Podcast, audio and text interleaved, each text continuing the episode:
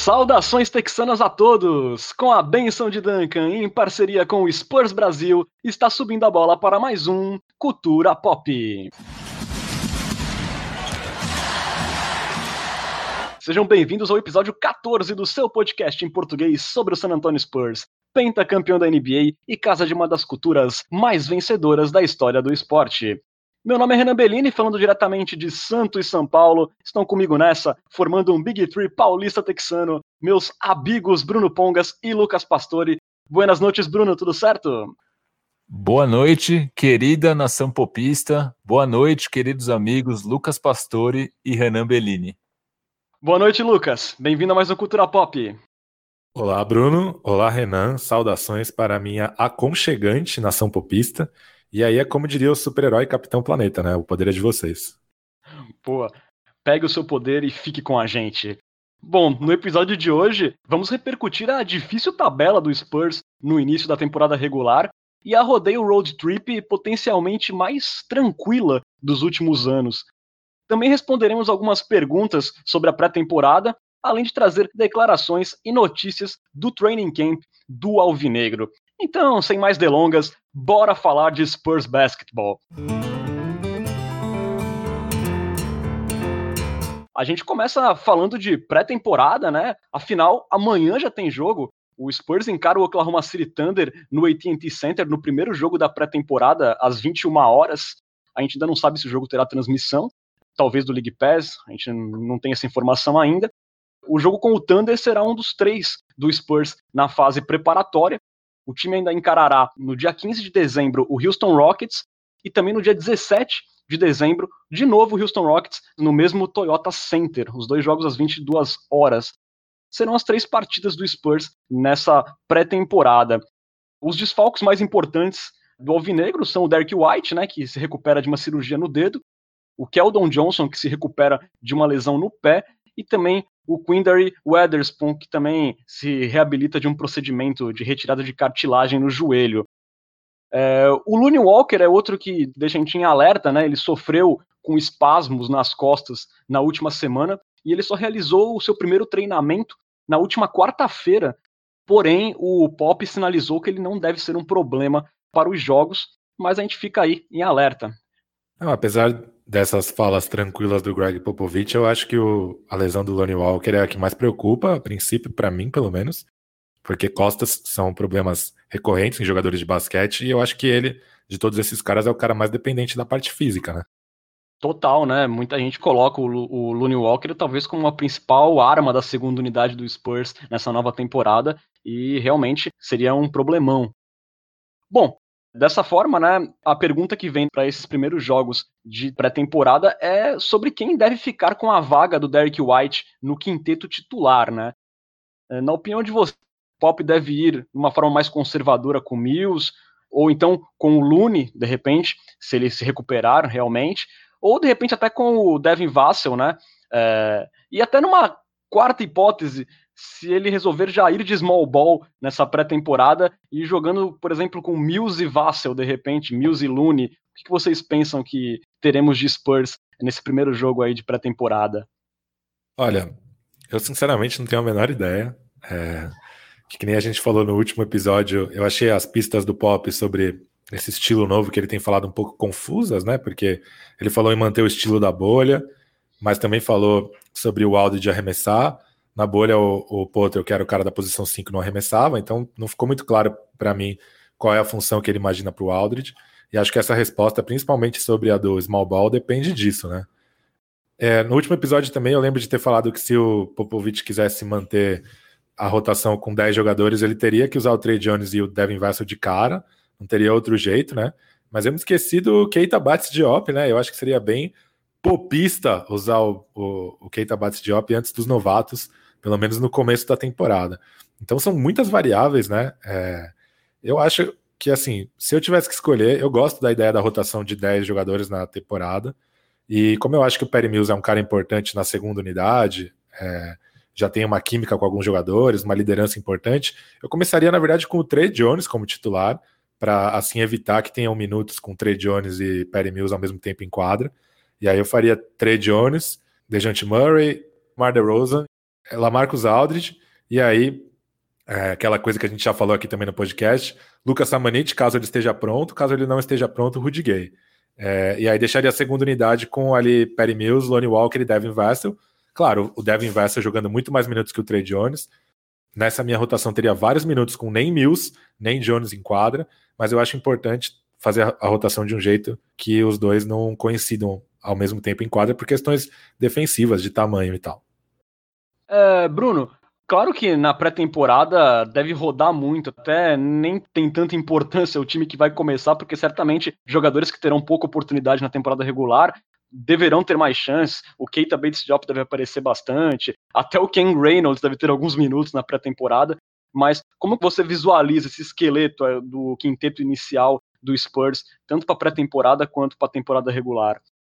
Bom, falando de pré-temporada especificamente, né, o Spurs sem White e sem Keldon vai ter que fazer ali algumas alterações, né, do que a gente pelo menos imaginava como o quinteto ideal. Então imagino que a gente vai, eu não, não vejo tantas surpresas, embora devido às declarações do Pop recentes, imagino que ele possa surpreender e sacar, como o Pesca disse, um, um Keita Bates, Bates Diop jogando em algum momento, um Trey Jones como titular, não descarta essa possibilidade. Mas eu sou mais conservador, eu acho que o, o quinteto titular vai vir com Purdle, Aldridge, DeRozan, é, de John. Murray e Patrick Mills. É, gostaria de ver talvez o Devin Vassell nesse quinteto titular, por essa questão que até que o Pesca citou é, de equilíbrio entre o quinteto titular e, o, e a segunda unidade. Mas conhecendo o Pop, imagino que ele vai vir de Mills logo de cara. Até também tendo em conta os comentários que o Mills tem feito em, em redes sociais, falando que agora ele vai, vai ser o Mills é, da seleção australiana. Tudo bem que esse Mills até combinaria mais com a segunda unidade do que a primeira, mas conhecendo o Pop, acho que esse, esse vai ser o nosso quinteto titular para o começo da temporada, até que volte o Derek White de fato. E a segunda unidade, eu imagino aí sim com o Trey Jones na armação, Looney Walker, isso se o Looney Walker de fato tiver é, saudável para jogar, o Devin Vassell, o Rudy Gay e o Trey Lyles. Aí o Trey Lyles poderia também dividir alguns minutos com o Lucas Samanit, ou até daria preferência para o Lucas Samanit para ver como ele tem se desenvolvido e, e deixaria o Lyles ali como uma terceira opção é, para essa posição. Então eu imagino mais ou menos esse elenco do San Antonio, mas como o Pesca disse, é, acho que aqui é um chutômetro puro, né? Não tem como a gente falar, ah, vai ser esse ou vai ser aquele, porque não tem pistas.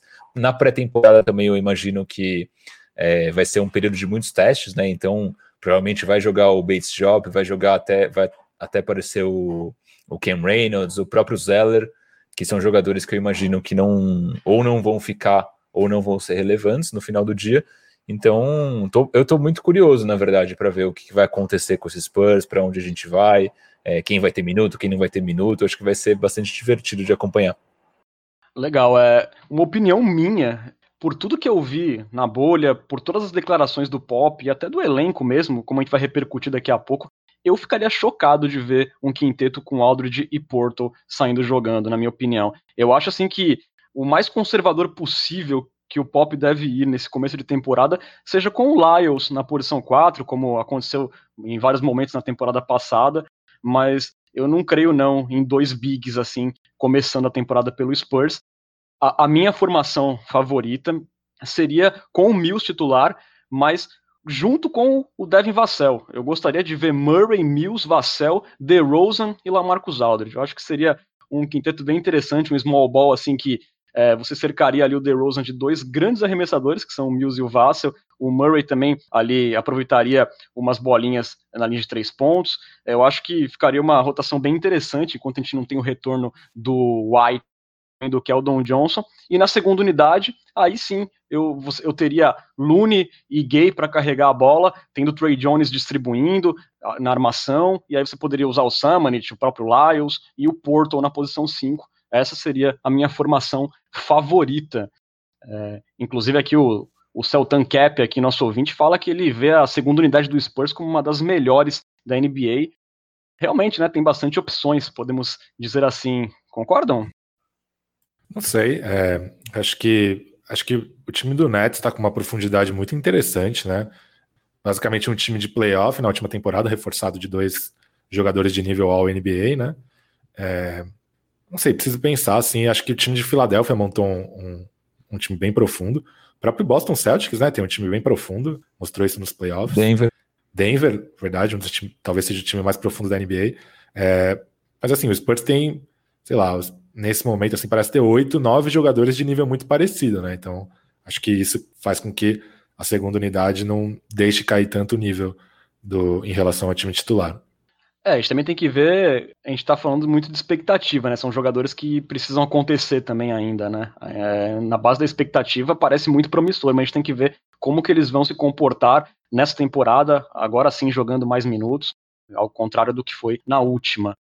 Só complementando dentro disso que você falou, que o Spurs ele tem alguns jogadores promissores que ainda talvez precisem virar para um próximo nível, mas até quando a gente olha para o nosso quinteto titular, né, emendando nesse comentário do Celton Cap, que talvez o nosso banco seja um dos melhores da liga, né, talvez ali junto com outros, mas tem que ver também que nosso quinteto titular tem jogadores desse mesmo nível dos reservas, né, então são jogadores bons, mas que ao mesmo tempo em outras equipes, provavelmente como o próprio Celtics, o Nuggets, esses, essas equipes que a gente falou, que são equipes mais de de, são contenders, né, equipes que provavelmente vão disputar o título, muitos dos nossos titulares seriam reservas nesses times, né, então jogadores como o Purdle, o próprio DeJounte Murray, o próprio Derek White, então, por mais que nosso banco pareça forte, de fato é, se esses jogadores ainda derem um próximo passo, comparado com a última temporada, o nosso quinteto titular acaba ficando mais ou menos nesse mesmo nível.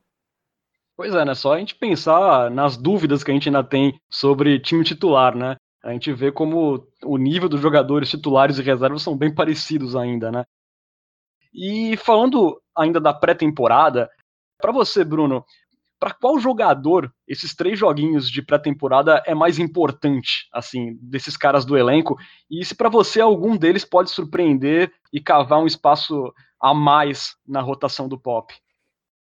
Cara, eu, eu duvido que alguém jogue o, o suficiente na pré-temporada para fazer o Pop mudar o que já está na cabeça dele. Eu acho que ele já tem muito claro na cabeça dele é, quem que ele vai startar a temporada, qual que vai ser a rotação é, do time, assim por diante. Eu duvido que se o Ken Reynolds aparecer em dois jogos fazendo 27 pontos, que isso vai mudar algo na cabeça do Pop. Eu acredito que não.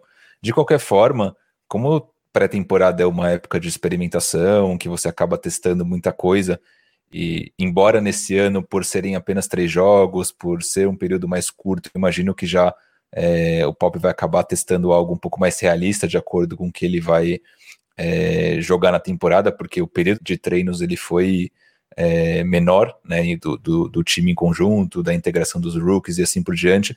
Mas de qualquer forma, eu estou muito curioso para ver caras como o Lucas Samanit, que na temporada passada não, não teve espaço. Tô curioso para ver como que vai aparecer o Looney Walker, qual vai ser o papel dele nesse time, né? Se vai ser como aquele cara da segunda unidade, como a gente sempre fala, ou se vai ser é, algum outro papel, e até como os, os rookies vão se encaixar dentro desse time. Então, assim, acho que vai ter que o Pop vai vir com uma formação um pouco mais próxima do que já vai na temporada, menos teste, mas estou muito curioso para ver qual que vai ser a participação desses caras e o próprio DeJounte Murray, né? É, a gente falou bastante sobre ele no episódio passado, que ainda existem muitas dúvidas em relação ao papel dele, principalmente ofensivo, e acho que essa, esses primeiros jogos de pré-temporada talvez deem uma amostragem para nós de o que, que a gente pode esperar do Murray na temporada regular. Antes de passar a bola para o Lucas, né, o nosso ouvinte aqui, o Fábio Monterosso, ele pergunta aqui se a gente sabe qual é a previsão do retorno do White e do Keldinho. A gente ainda não tem essa informação, na verdade, é, mas a gente imagina que não deva ser muito tempo.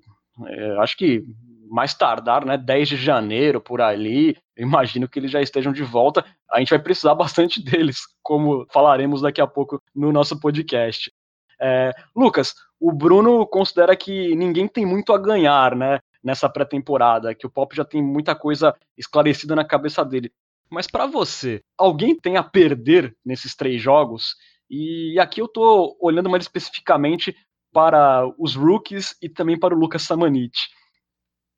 A perder, eu acho que não. É, também concordo com o Bruno. Acho que o Greg Popovich já tem um plano na cabeça nessas alturas. Mas, sinceramente, eu acho que esses três caras são os três caras do elenco que podem ter algo a ganhar, né? Porque acho que se tem alguma coisa que o Greg Popovich não sabe hoje, é se esses caras estão prontos para um jogo de NBA. Claro que pré-temporada ela é muito diferente tecnicamente, mas ela já é uma prévia do jogo no sentido da velocidade do jogo, do atleticismo, principalmente da parte mais física, né? E acho que esses três caras, especialmente, eles têm que provar que eles estão prontos para enfrentarem jogadores de NBA. Então, na verdade, eu acho que se alguém pode ganhar alguma coisa nesses jogos, são esses três caras, principalmente o Samanit, por já ter se livrado do rótulo de novato, né? Que pesa sob os olhos do Greg Popovich. Mas a perder, sinceramente, não. Eu acho que se alguém jogar muito mal, ou se. Enfim, eu acho que ninguém poten vai potencialmente perder minutos na pré-temporada. O que pode acontecer é um novato surpreender pelo entendimento do jogo, pela prontidão, por assim dizer, né? Pela capacidade de já contribuir imediatamente. E aí, quem sabe, cavar uns minutinhos, mas perder eu acho, eu acho difícil. É, eu concordo com vocês. Claro que a gente vai ficar mais com os olhares em cima dos novatos, em cima também do Summoned, mas um cara aí que eu colocaria aí na minha watchlist seria o Keita Bates Diop, como o Bruno lembrou.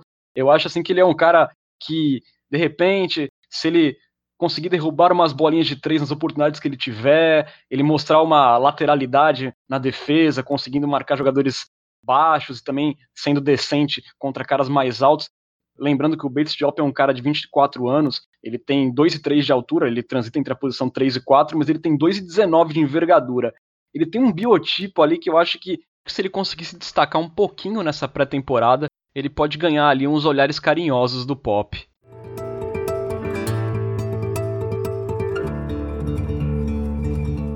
Passando agora para algumas entrevistas interessantes que rolaram lá no training camp do Spurs, é, uma delas partiu do DeJounte Murray e chamou um pouco a atenção, né? Não pela primeira parte da entrevista, quando ele colocou com caráter de obrigação o retorno do Spurs aos playoffs já nessa nova temporada, mas sim quando ele abordou a volta do Lamarcus Aldridge à equipe. Ele disse, abre aspas, estamos animados por tê-lo de volta.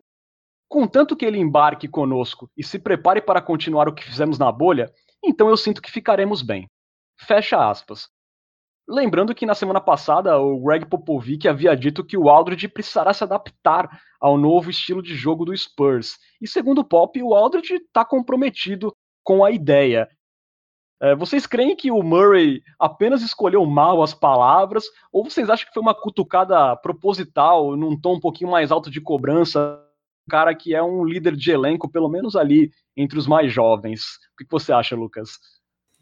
Realmente a, a, a declaração foi um pouco estranha, mas assim, o Aldridge foi um cara que quando ele teve insatisfeito em San Antonio, ele deixou bem claro, né? Vazou notícias e até falou publicamente mesmo que é, teve pedido de troca e tal. E o Greg Popovich falou publicamente que, pô, eu não estava deixando o Aldridge ser quem ele era, tive que perceber isso e melhorar as condições para ele.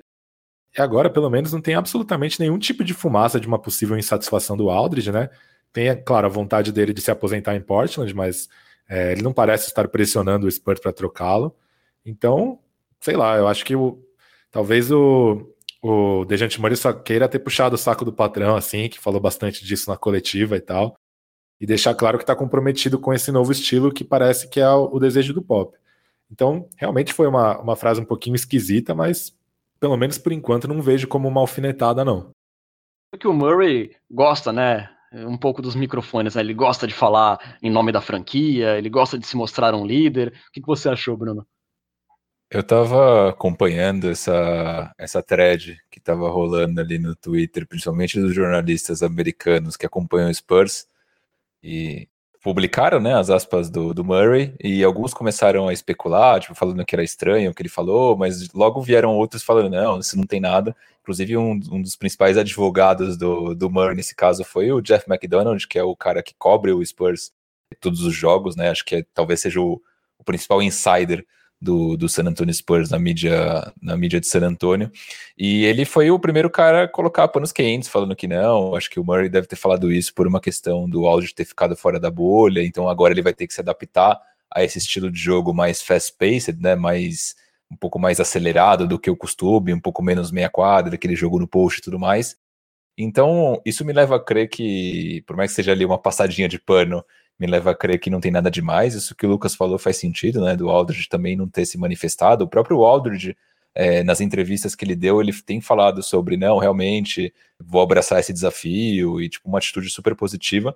Mas, de certa forma, eu achei curiosa a escolha das palavras, né? Pode ter sido uma escolha completamente aleatória, tipo, contanto que ele se adapte, vai ficar tudo bem. Pode ter sido uma escolha de palavras aleatória, mas é uma escolha de palavras que não deixa de ser curiosa. Então, Vamos acompanhar para ver, mas eu acho que não, não tem nada, é só, uma, é só um foguinho aí que não tem nada a ver. Pois é, né? Se a gente fosse levar para o lado mesmo da cobrança, poderia ser um reflexo do Aldridge não estar né, presente no ambiente da bolha. Né? O Greg Popovich, inclusive, em entrevistas também no Training Camp, ele exaltou que na experiência da bolha, um dos pontos principais foi a união que se criou entre aquele grupo. Né? Ele disse assim que os jogadores criaram mais empatia entre si, se conheceram mais, se tornaram mais próximos. Essa união, inclusive, o Pop disse que foi a grande vitória do Spurs na bolha. E o Aldridge não estava lá, né? Não estou querendo dizer que por causa disso o Murray está de repente alfinetando ele, mas poderia ser uma, uma das razões caso realmente fosse ali uma cutucada. Quem também foi ao microfone durante os treinamentos foi o DeMar DeRozan, quando questionado sobre as razões para continuar em San Antonio, ele disse: abre aspas, é sempre mais fácil sair e encontrar um lugar com mais chance de sucesso. Eu nunca fugi do desafio. Fecha aspas. Demar também afirmou que a experiência na bolha foi um dos principais motivos para o seu retorno. Ele ressaltou que a sua fé e confiança nos jovens do plantel o fizeram ter vontade de continuar o que foi iniciado lá na Disney. Para finalizar, o DeRozan comentou sobre os rumores dele estar infeliz em San Antonio que surgiram na última off-season. O Ala disse, abre aspas, se vocês ouvirem algo que não saiu diretamente da minha boca, eu aconselho que não acreditem. Só para complementar, acho que o DeRozan fez questão de colocar um ponto final né, nesse, nesses rumores que tinham surgido antes da, da pré-temporada, da off-season, que davam conta de que ah, ele não gosta de San Antonio e tudo mais. Então acho que até por ele ter aceitado a player option, acho que não teria como ele agir é, de forma diferente. Dentro dessas declarações do DeRozan, acho que o mais curioso mesmo foi a invasão à casa dele, né? Para quem não sabe, invadiram a casa do DeRozan achando que era a casa da Kendall Jenner, a influenciadora, ela é super famosa no, no mundo inteiro. E aí ele acabou expulsando o cara lá da, da casa e deu um puta rolê. Mas acho que essa foi a melhor história envolvendo Rose nessas declarações. Exatamente. Mas aí veio outro fato, né, envolvendo o DeRozan, que chamou atenção nessa última semana. A ESPN divulgou a sua tradicional lista dos 100 melhores jogadores da próxima temporada da NBA. E DeMar DeRozan, que teve em 2019 e 2020 uma das temporadas mais eficientes da história do Spurs, o DeMar DeRozan apareceu apenas na posição 82, atrás de grandes estrelas como Lonzo Ball, OJ Anunoby, PJ Tucker e KCP. pois é. A resposta do ala do Spurs foi um tweet com dois emotes, um de palhaço e um de fezes sorridente. É, eu acho que representa bem nossos sentimentos, né, Lucas? Sim, eu acho que o emoji de fezes sorridentes representa bem os meus sentimentos. É... Essas coisas, assim, como torcedor, né? Eu acho que a gente tem que tomar cuidado para não ficar caindo na catimba da ESPN, né? Óbvio que essas listas são geralmente realmente para gerar buzz. Aí o jogador vai lá e xinga a ESPN, aí a galera é, xinga a ESPN comendo no tweet, aí o tweet viraliza e tal. Então tem tudo isso, assim, é, é pura catimba da, da ESPN. E enfim, eu na minha carreira de jornalista já catimbei bastante também, então não estou julgando. Mas é, é, o Igor do Camisas da NBA, que inclusive fez uma live aqui com a gente em novembro, num grupo de WhatsApp, ele falou uma coisa que faz sentido também. A gente que, que como torcedor fala, pô, não dá para ligar para essas coisas, para esse ranking. A gente não tá nos sapatos de um jogador cujos contratos comerciais, cujo, cuja renda mesmo está diretamente relacionada à relevância e à influência que o cara tem na liga. Então, um ranking desse tipo, quando ele viraliza assim, ele pode diretamente está afetando futuros compromissos comerciais do cara, planos comerciais dele para a temporada e coisas do tipo. Então, assim, a minha dica para você que vê esse ranking é não se revolte, deixa a ESPN para lá, mas também não julgue o jogador que se revolta com isso, porque isso realmente pode ter um efeito direto sobre a vida do cara, né? Ó, oh, Lucas, eu só discordo que eu acho que você tem que deixar o torcedor xingar a ESPN, que faz parte do clubismo. Não, xingar pode, só não se irrite, entendeu? Fica tranquilo, assim, dá aquele, aquele xingamento do uruguaio, assim, sabe? Que quer cavar uma expulsão, não do cara que quer ser expulso. Veja só toda a sabedoria de Lucas Pastore. Excelente. Exatamente. É, Uma aula de Bruno, cachimba aqui na cultura pop. Diga. Ô, Bruno, até em cima do que o Pesca falou, né? Porque se a gente for se basear, se os times forem se basear no ranking da ESPN, se o Spurs quiser trocar o DeRozan, não vai conseguir nem uma, um saco de bala, né? Exatamente. É, cara, essa para mim, aqui eu vou, vou revelar o meu lado clubista. Essa para mim foi uma das maiores canalices que fizeram na história dos rankings esportivos que eu já vi na minha vida. Você colocar o, o Tyler Hero na frente do DeRozan, você fala, não, beleza, o Hero acabou de fazer um puta playoff, tá hypado, vou, vou, vou passar um pano. Você coloca o Bogdanovich, você fala, pensa, tá, pô, o Bogdanovich tava no Kings, mas acabou de assinar um puta contrato é, em Atlanta, um cara promissor e tudo mais, então vou passar um pano. Agora você me coloca Quintavious Caldwell Pope e PJ Tucker na frente do DeRozan, o cara que fez isso, sério, eu gostaria muito de trocar, de trazer ele na cultura pop e, e perguntar, tipo, por quê? Que motivou quem teve o Caldwell Pope, que fez um bom playoff, diga-se de passagem, mas não dá para entender, sério, isso foi, foi bem bizarro. Mas é isso que o Lucas falou, não dá para não dá se importar, a gente só xinga na brincadeira. Entendo o jogador que fica meio puto com isso, acho que eu ficaria se eu fosse jogador também, mas a gente leva na, na brincadeira. Eu até entendo um pouco o torcedor de San Antônio que fica meio pistola, porque é um negócio meio recorrente com o Spurs, né? Até nessa mesma lista, outros nomes do Spurs apareceram mais atrás ainda com destaque para Lamarcus Aldridge e para Derek White, que apareceram nas posições 95 e 97. E lembrando que na projeção de vitórias para a temporada regular, a mesma ESPN havia colocado o Spurs em 13º no Oeste, atrás de Sacramento Kings e Minnesota Timberwolves. Então, tem uma certa perseguição, parece que a ESPN estava esperando Spurs ficar de fora de um playoffzinho aí para colocar o Spurs lá no fundo dos rankings, porque parece que há uma certa diversão em fazer isso. Acho que já tá virando meme de repente. É, e dentro do próprio Spurs, né, a ESPN colocou o Lamarcus Aldridge atrás do Dejante Murray, né? Que beleza, a gente pode gostar mais do Dejante Murray por ser um showzinho, jogador draftado na franquia. Muitos torcedores já têm um certo bode do Lamarcus Aldridge e tal, mas considerar o Dejante Murray hoje um jogador melhor que o Lamarcus Aldridge não faz o menor sentido, né? Então o ranking realmente ele não faz o menor sentido. É, espero que pelo menos ajude a gente nos fantasies, né? com esses jogadores caindo mais pro final, dá pra gente conseguir uns steals aí no, no Fantasy, se a galera seguir o ranking da ESPN. Outra declaração interessante que rolou na retomada dos treinos foi do Drew Eubanks, que acabou de assinar o seu primeiro contrato profissional, primeiro contrato garantido com o Spurs. É, o pivô disse que ganhou o sinal verde da comissão técnica para expandir o seu jogo além da área pintada com arremessos de média e longa distância. Tá aí o Eubanks tentando se destacar de alguma forma para conseguir cavar alguns minutinhos numa posição que tá difícil de conseguir um espaço, né?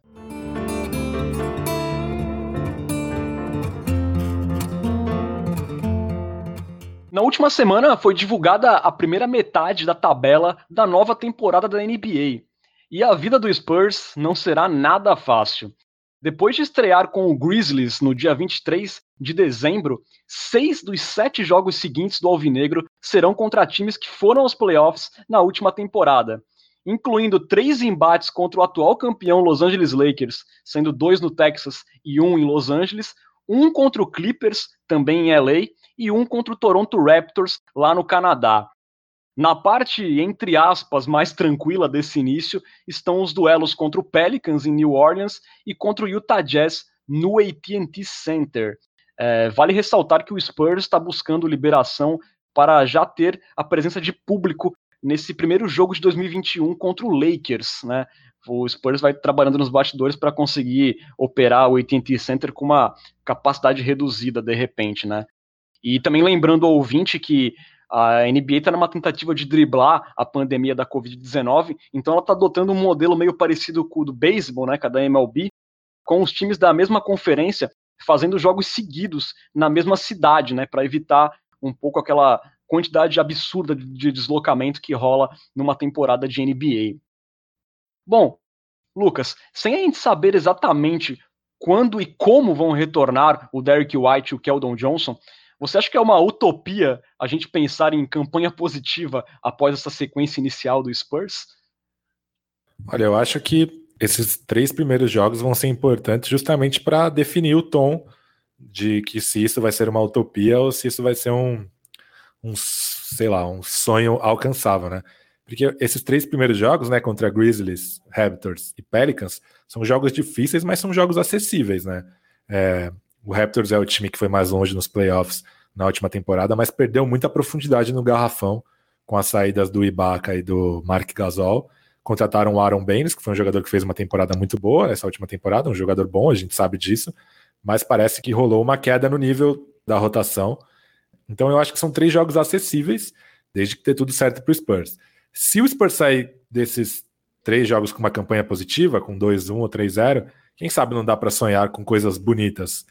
Mas aí, a partir daí, né, depois de dois jogos seguidos contra o Lakers, depois Jazz, depois Clippers, depois Lakers, se o Spurs não começar bem nesses três primeiros jogos, é muito improvável que role uma reação nessa próxima sequência de cinco jogos, né? É... E acho até que essa primeira sequência de três jogos vai ser importante especialmente importante para a gente ver qual vai ser o papel do Devin Vassell nesse, nesse começo de temporada. Porque são três times que não tem aquele ala é, capaz de abusar do Devin Vassell fisicamente, né? O Grizzlies tem o Kyle Anderson, tem o cara que veio do Miami Heat, Justice Winslow, Justice Winslow é, que são alas que são bons jogadores, mas não são caras que a gente imagina abusando de um defensor mais fraco fisicamente.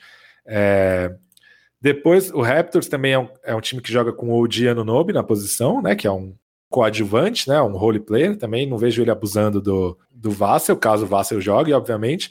Depois o Pelicans tem o, o Ingram, que é um cara alto, mas que não é um cara que usa muitas ferramentas físicas assim, de costas para cesta, entrombadas e tal. É um cara que depende mais das ferramentas técnicas dele, ofensivamente, né? Se o Devin Vassell não participar desses três jogos, Aí é muito difícil imaginar que ele vai participar da próxima sequência de cinco jogos, tendo que marcar ali o LeBron três vezes, o Kawhi Leonard de uma vez. Então eu acho que é especialmente legal manter o olho para ver qual vai ser o papel do Vassell nesse começo de temporada. Cara, eu achei esse começo de temporada bem grato. Né? Tem, os Spurs têm jogos muito difíceis. E aí eu dei uma olhada, é, fiz uma análise ali dos 20, 26 primeiros confrontos do Spurs na temporada. E pegando como base comparativa esses 26 primeiros jogos, 50% deles, na né, metade, 13 dos 26 primeiros jogos, vão ser contra times que estiveram nos playoffs na temporada passada. Né? Então isso já mostra o quão complicada tá essa tabela para o San Antonio Spurs. Se a gente pega indo um pouco mais além, 30%, então 8 dos 26 jogos, eles vão ser contra times que se fortaleceram consideravelmente se pega a temporada passada comparada com essa. Você tem o Memphis Grizzlies, que é um ano mais amadurecendo um time que já foi competitivo no ano passado. Você tem o Memphis três vezes, você tem três jogos contra o Golden State Warriors, que embora tenha perdido o Clay Thompson para a temporada inteira, volta com Stephen Curry, volta com aquele time que foi um time muito bom, tem a adição do James Wiseman, então é um time que vai ser competitivo, vai brigar com certeza por playoffs. E a gente tem o Pelicans duas vezes. O Pelicans, por mais que tenha perdido o Drew Holiday, adicionou Steven Adams, adicionou Eric Bledsoe, draftou jogadores importantes como Kira Lewis, que deve ganhar tempo de quadra, e tem o Zion Williamson provavelmente jogando saudável a temporada inteira.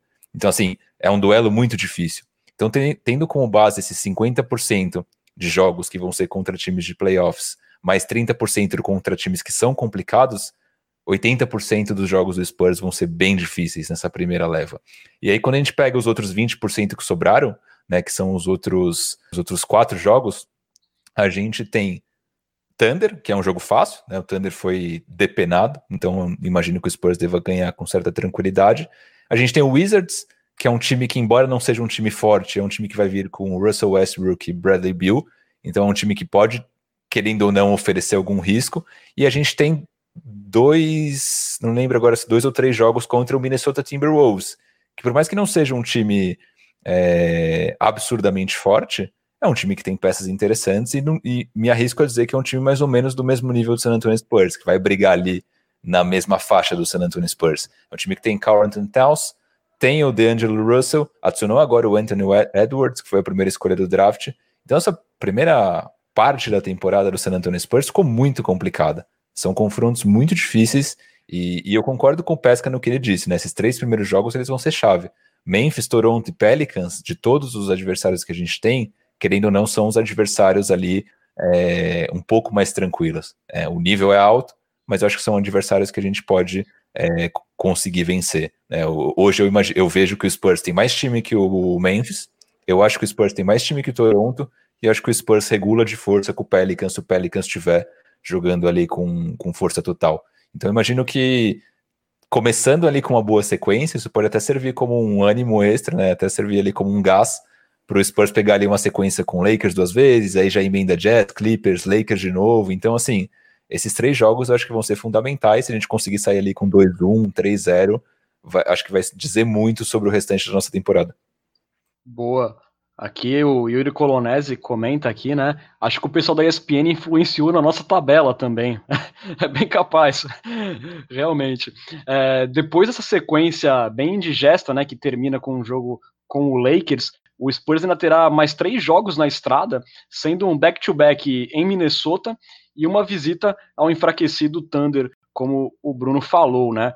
Depois o time vai retornar ao AT&T Center para mais dois jogos em sequência contra o Houston Rockets, que também a gente não faz ideia de como vai estar naquele momento, né?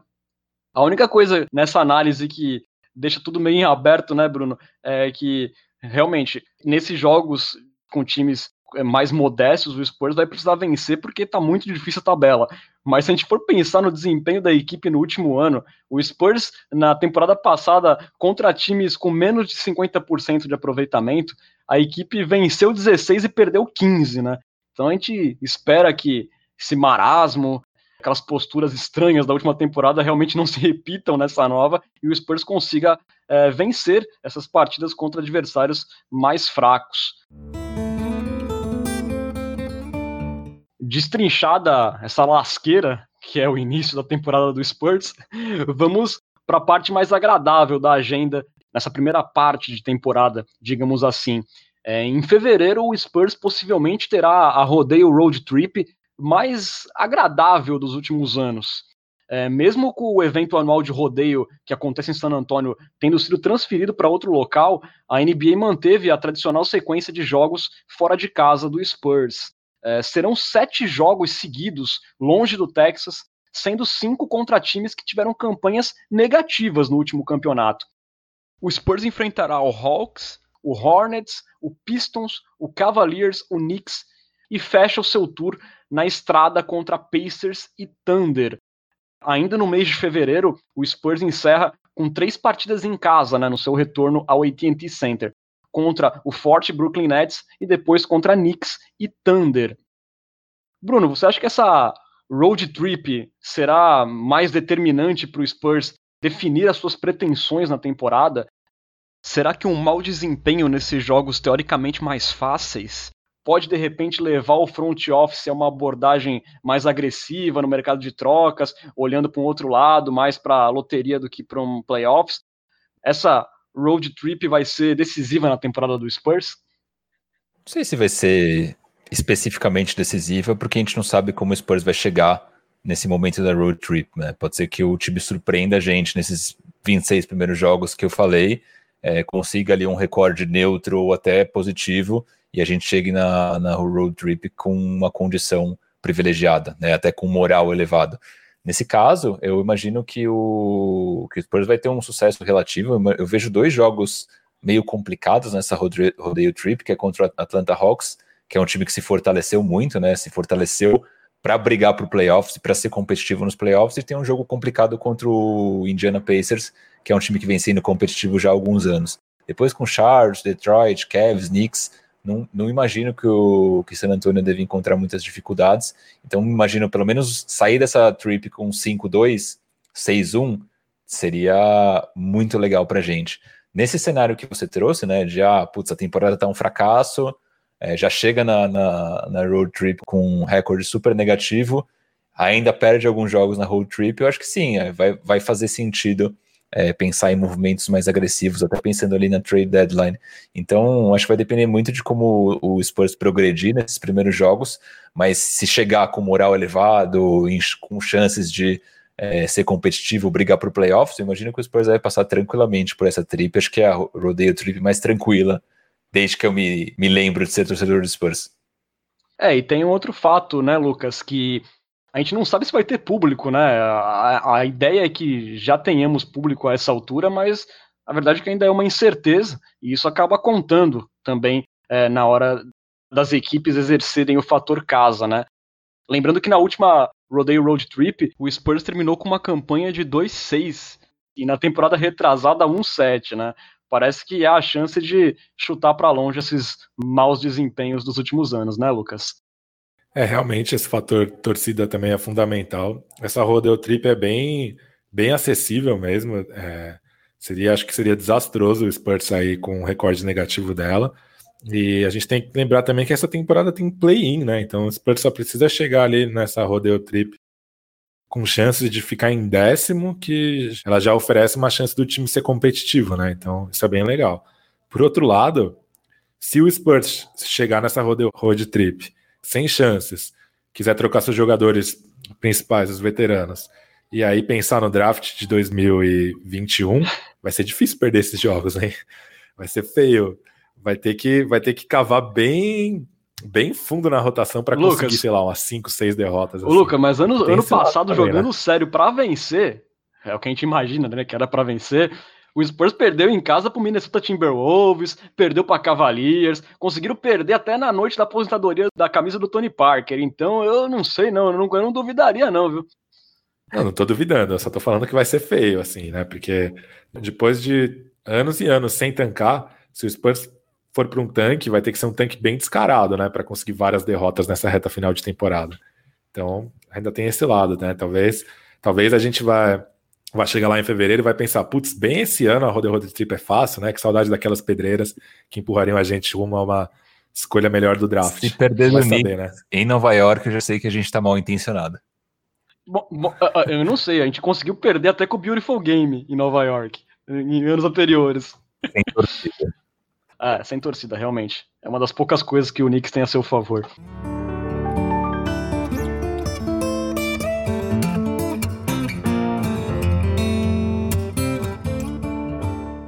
Enquanto isso, lá em Houston, né, cidade da região do Texas, do mesmo estado, o nosso James Harden segue insatisfeito por lá, tendo inclusive quebrado protocolos de retorno a atividades, e ele segue pedindo por trocas. Após esfriarem as conversas com o Nets, essa semana pipocou que o Barba é, adoraria ser trocado lá para o Philadelphia 76ers, que inclusive é a nova casa do ex-presidente de operações do Rockets, o Daryl Morey. É, a saída do Barba seria praticamente o desmoronamento do Rockets dos últimos anos, que já perdeu o Westbrook, já perdeu Robert Covington, né? Saiu o Mike D'Antoni. É, agora, por que, que a gente está falando disso, né? Porque além do Spurs encarar o Rockets três vezes até o início de março, esse declínio do rival pode representar uma vaga extra nos playoffs, né? Se eles realmente desmoronarem, né? Lembrando que se o Barba sair, as, as esperanças do Rockets estarão basicamente em dois jogadores que não atuam há dois anos, que são o John Wall e o DeMarcus Cousins. É, eu acho que o Houston talvez seja o time da NBA hoje que tem mais fatores X, né? Ele é cheio de ex-Cs. É... Mas sei lá, eu acho que é um, é um time que tem aquela famosa viés de baixa, né? É, é um time que, sei lá, é, é, muito difícil apostar numa, num time competitivo, porque é um time com um técnico novo que chega no meio dessa confusão, GM novo, né? E aí, pô, aí saem os rumores de que ah, o James Harden tá feliz com a troca, porque o, ele prefere jogar com o Joe Wall do que com o Russell Westbrook. E aí passam uns dias ele não se apresenta para treinar, e aí, sei lá, vazam imagens dele aparentemente num strip club e tal. A, a entrevista felizona do PJ Tucker também. Pois é, o PJ Tucker falando, eu estou aqui para falar por mim, não falo para outros. Então, sei lá, eu acho que em todos os aspectos possíveis, acho que o, o torcedor do Spurs tem que encarar essa situação com um pouco de otimismo, né? Primeiro, porque é um rival se dando mal, e a gente nunca se cansa de rivais se dando mal. Segundo, porque era um time que há dois meses atrás a gente consideraria peça certa nos playoffs e agora a gente já coloca muita desconfiança em cima. Por fim, porque é um time da divisão do Spurs que o Spurs vai enfrentar várias vezes na temporada. Então, quanto maior for o buraco deles, mais chances o Spurs tem de vencer jogos. Então, sei lá, de minha parte, eu acho que é assim que eu tô encarando essa situação um pouco inusitada. É, Bruno, você também vê aí que abriu uma janelinha a mais para o Spurs nos playoffs e queria te perguntar se o Spurs vai trazer o James Harden para San Antonio. Acho improvável, cara. O Harden, nessa altura da carreira, provavelmente vai querer ir para um contender. E San Antonio está longe de ser um contender nesse exato momento. É, eu, eu, como torcedor, gostaria que o Harden fosse trocado, de preferência para a Conferência Leste. Acho que isso vai abrir é, um spot e mais possibilidades de chegarmos aos, aos playoffs, mas aqui eu queria aproveitar também para escutar a opinião de vocês sobre um debate que eu até tenho escutado bastante no Twitter também de pessoas falando sobre isso. Com, com Harden na Conferência Oeste, provavelmente é um spot a menos né, na busca do, dos playoffs, porque o Houston acaba se tornando um time muito mais forte, mas ao mesmo tempo é uma chance a mais do Spurs não ir tão bem e acabar tendo uma escolha de draft melhor no próximo ano. Vocês são do time que preferem brigar pelos playoffs, que a gente seja competitivo nesse ano, ou se a gente puder não ir tão bem e acumular uma escolha de draft melhor para o ano que vem, para vocês seria o melhor. Como que vocês estão aí nesse, nesse termômetro? Eu antecipo minha, minha visão, sou do time jogar para competir, quero ir para os playoffs e vão para cima. Não sei vocês. Eu acho que começaria a temporada jogando com, para competir, mas de, disposto a, a rever essa posição daqui uns dois, três meses se as coisas não estiverem indo conforme esperado. Bom, eu, como eu venho falando aqui no Cultura Pop desde nosso início lá em setembro, eu sempre fui a favor de trocar o Lamarcus Aldridge, também se fosse possível trocar o Rudy Gay, mas eu não vejo necessariamente com a ideia de fazer um tanque. Eu, eu acredito que aquela química da bolha pode render bons frutos para o Spurs, e, e diante dessa ideia, eu acredito em playoffs, eu quero ir para os playoffs, eu vou torcer para o Spurs ir para os playoffs. Agora, claro, né? Se a coisa chegar muito feia aí perto da trade deadline, tivermos uma rodeio trip terrível, aí não tem muito o que fazer, né? Eu, eu, eu não sei o que é isso, torcer para perder. Confesso para vocês. Eu sou torcedor do San Antonio Spurs, eu nunca tive essa experiência nos meus 16, 17 anos como torcedor. Mas aí a gente vai ter que aprender, né? Porque não vai ter jeito. Não, eu ia falar que eu não digo especificamente torcer para perder, mas esse caso do Harden, por exemplo, pode ser um, um, um caso clássico, né? O Harden é, ficando no Oeste pode empurrar San Antonio para uma campanha ainda pior, né? Pode puxar essa campanha para baixo, pode fazer com que a gente tenha uma escolha melhor. Olhando para esse cenário, vocês prefeririam ele no leste ou mantendo no oeste? Era mais nessa linha minha pergunta. Ah, não, eu prefiro que ele vá para o leste, se puder ir para o NBB também, para mim pode ir. É, nesse ponto, eu, eu, prefiro não enfrentar o Harden na Conferência Oeste, porque eu quero o Spurs com o melhor resultado possível.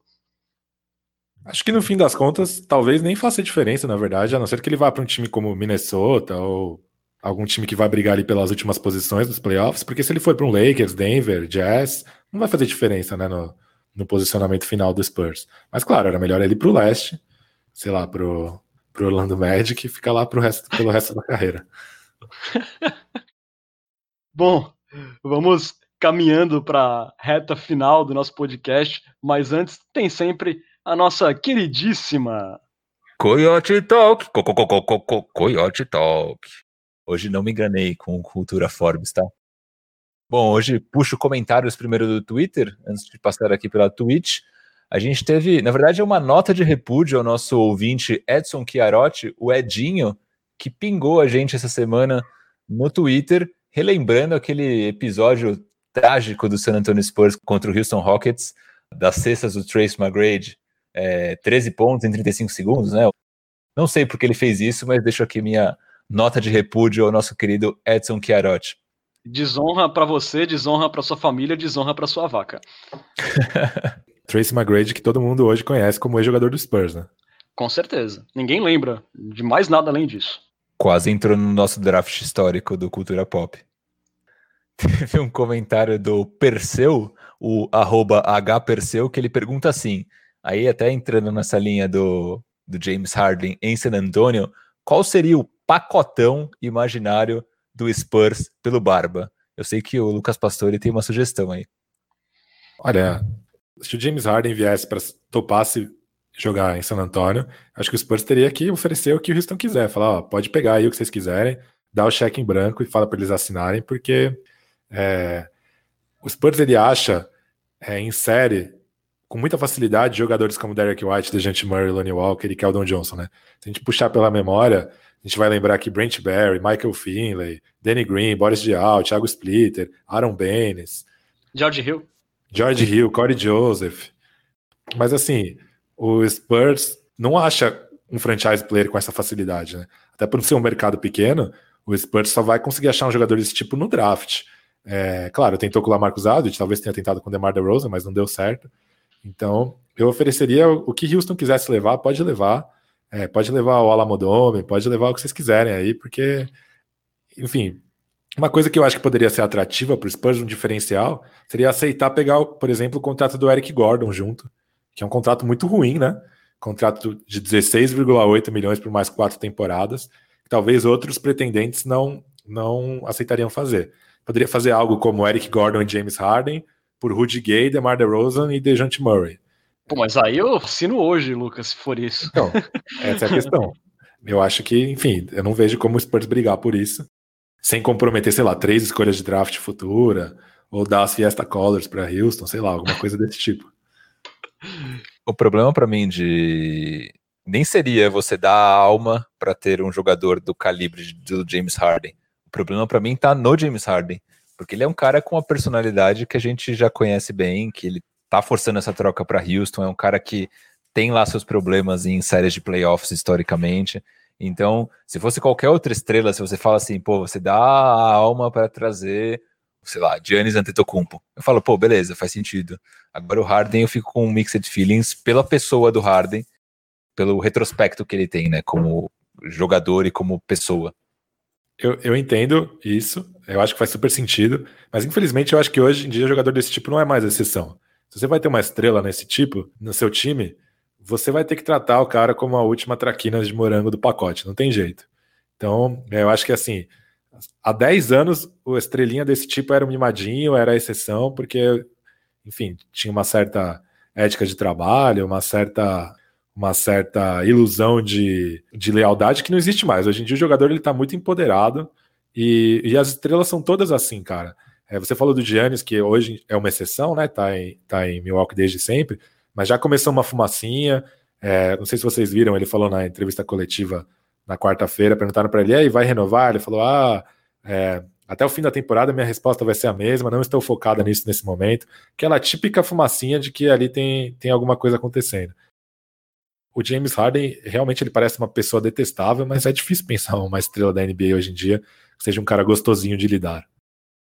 É, a única coisa que eu iria falar sobre o Giannis é que ele falou isso, mas ele também disse que se o Bucks conseguisse atrair uma estrela, ele não se importaria em ser o número dois.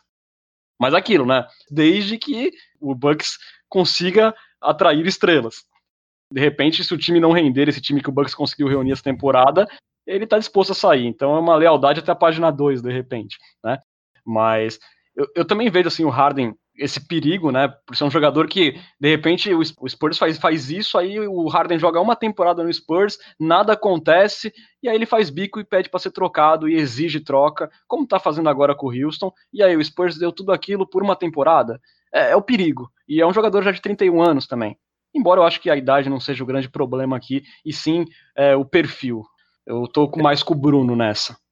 Eu acho que o Harden tem até um problema maior do que o pedir troca, porque às vezes é, é legal a gente se colocar um pouco na pele do atleta de, pô, você, você sempre vai querer estar numa situação que te favorece mais, num time mais competitivo, onde você tenha mais chances. Só que o problema do, do Harden, para mim, nem é esse pedir troca. Pedir troca acho que é o de menos. Eu acho que o problema do Harden, para mim, é o cara, ele teve problema com vários jogadores com quem ele jogou e criticou abertamente vários jogadores com quem ele jogou. Ele teve problema com o Westbrook, ele teve dificuldade de se adaptar ao Chris Paul, veja um dos maiores armadores da história da NBA, teve problema para jogar junto com o James Harden, porque o James Harden é uma estrelinha. Então acho que é mais do que o pedir troca, eu acho que é quem ele é dentro de quadra, além do, de quem ele é fora de quadra. Acho que isso diz muito também sobre, sobre querer ou não querer o Harden no time. E também a postura dele em alguns episódios dentro de quadra, é, não foi um, não foi dois, foram uns três playoffs do Harden, assim, tipo de, jogo, de jogos eliminatórios que o Rockets precisava desesperadamente dele, e ele fez, assim, atuações modorrentas, inclusive até contra o próprio Spurs. É, eu lembro que depois daquele toco é, do Ginobili no jogo 5, naqueles playoffs, é, no jogo 6, que era em Houston, o Spurs sem o Tony Parker, com o DeJounte Murray novato iniciando lá o jogo, cara, o Harden assim uma postura derrotada e não foi a única vez que isso aconteceu. Então também é um cara assim que é, realmente eu, é, não me agrada assim a figura de James Harden é, para fazer essa troca mirabolante com vários, com vários nomes. É, por outro lado, sempre que teve uma série de playoffs com o Harden e Spurs ao mesmo tempo em quadro, o Spurs ganhou. O que me leva a crer que caso o Spurs o contrate, nunca mais perderá uma série de playoffs. Boa. Gente, seguindo aqui o. Eu ia falar de novo o Cultura Forums, meu Deus. Seguindo com a Coyote Talk, a gente tem aqui o comentário do Yuri Colonese, nosso Coyote Premium, que ele comenta que essa derrota realmente na aposentadoria é, da camisa do Tony Parker foi dolorosa demais, de fato. Tem o Celton Cap comentando, né, quando a gente estava falando dos adversários do, do San Antonio Spurs nesse começo de temporada, ele fala que o Memphis, além de é, um ano mais maduro, draftou muito bem. Também é um ponto que acaba jogando contra o San Antonio Spurs, né, além de ser um time mais com o Jamorant no segundo ano, ainda adicionou peças é, novas no, no elenco. Pode falar, Renan, manda ver. O Yuri Colonese pergunta aqui pra gente sobre a questão do contrato do White, se a gente acredita na, na renovação do contrato até o dia 21. O que, que você acha, Pesca? Se eu tivesse que apostar, eu apostaria que sim, justamente pela ausência de, de notícias do caso. Assim, geralmente, né, nessa hora o empresário é muito malandrão, né, fica vazando uma notícia que ah, o, De o Derek White não está satisfeito, Derek White e Spurs não estão conversando. Eu acho que já tem um acordo ali, meio que pré-desenhado, e acho que eu imagino que seja questão de tempo até sair essa renovação aí. Vai ser um presente de Natal, Bruno? Ah, acho que vai rolar sim, tô, tô confiante. E aí, para fechar, então, teve o comentário do Jean Santiago falando: Salve família, melhor podcast, já vou saindo para voltar ao trabalho antes que o patrão me demita. É melhor, cara. Justo, melhor, não vai perder o emprego, não, é pelo amor de Deus. Ouça o Culturão na sexta-feira, que vai ser melhor, cara, do que ouvir ao vivo e correr o risco de demissão. Boa, Bom, você pode seguir o Cultura Pop nas redes sociais, estamos no Twitter, no Facebook, no Instagram, no arroba Cultura Pop Pod, mesmo endereço da Twitch, onde você pode assistir às nossas gravações e também apoiar o Cultura Pop. Assinando nosso canal, você vira um ouvinte premium, um coiote premium, e ganha benefícios exclusivos, como estar num grupo de WhatsApp e numa liga de fantasy com a gente, é, lembrando, hein, galera, a última chamada para o Fantasy, hein? Daqui a pouco a gente vai fechar a liga porque a temporada está prestes a começar. É, assinando o nosso canal, você também pode dar pitacos em nossos roteiros, mandar perguntas em áudio para a Coyote Talk e ganhar emotes exclusivos para interagir com a gente. E o melhor de tudo, para quem tem Amazon Prime, a inscrição sai de graça. Isso mesmo, basta associar a sua conta da Twitch no Prime Gaming e se inscrever no canal do Cultura Pop sem nenhum custo adicional. Em caso de dúvida, você procura a gente no inbox que a gente dá uma força. E lembrando aí aos Coyotes Premiums é, que já fizeram assinatura pelo Prime, é preciso renová-la mensalmente lá na Twitch. É, vão sossegados que ela continua gratuita, mas você precisa fazer a renovação para continuar sendo um Coyote Premium e contribuir com o nosso maravilhoso podcast. Para ter acesso a todos os nossos episódios, busque pelo Cultura Pop no seu agregador favorito, que toda sexta-feira tem episódio novinho lá para você. E lembrando que o Cultura Pop é uma parceria com o site Spurs Brasil, que desde 2008 é a sua fonte de notícias em português da franquia Silver Black. Acesse lá spursbrasil.com. Bruno Pongas, valeu aí mais um Cultura Pop na conta já já tem basquete, amanhã já tem basquete, já tem Spurs Basketball, já tem pré-temporada. Valeuzão aí pela participação. Obrigado, queridos amigos, obrigado Nação Popista, Renan Bellini, Lucas Pastore, um abraço a todos e boa noite, ou boa tarde, ou bom dia. Um abraço. Buenas noites, Lucas. Valeuzão aí por mais um Cultura Pop. Muito obrigado, Renan, pela mediação deslumbrante e muito obrigado, Bruno, pelos comentários embasbacantes. E aí é como diria o grupo Sorriso Maroto, né? Águas passadas, portas trancadas, melhor o fim, melhor assim. Vamos ficando por aqui, galera. Você esteve na companhia de Renan Bellini, Bruno Pongas e Lucas Pastore. Voltamos na semana que vem com muito mais análises e resenhas sobre nosso queridíssimo San Antonio Spurs. Muito obrigado pela audiência e até a próxima, galera. Tchau, tchau.